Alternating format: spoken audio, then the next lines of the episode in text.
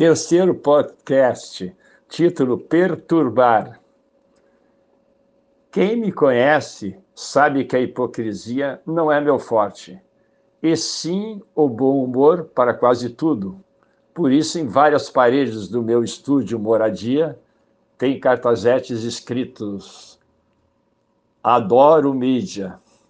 Exponho devidamente emolduradas as matérias de revistas e jornais.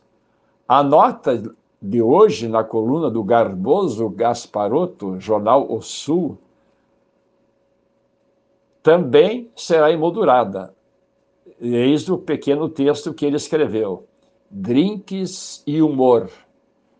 E é, ele explica: é, a bonita Daniele, Clarissa e Dudu foram alguns dos amigos que iniciaram as comemorações do Dia dos Namorados no apartamento de Mário Kerber. Os drinks, acompanhados de conversa com muito humor, foram servidos no Perturbar, recanto especial do criativo anfitrião. Eis a notícia do garboso Gasparotto. Eu faço a minha observação nessa, nessa mini crônica.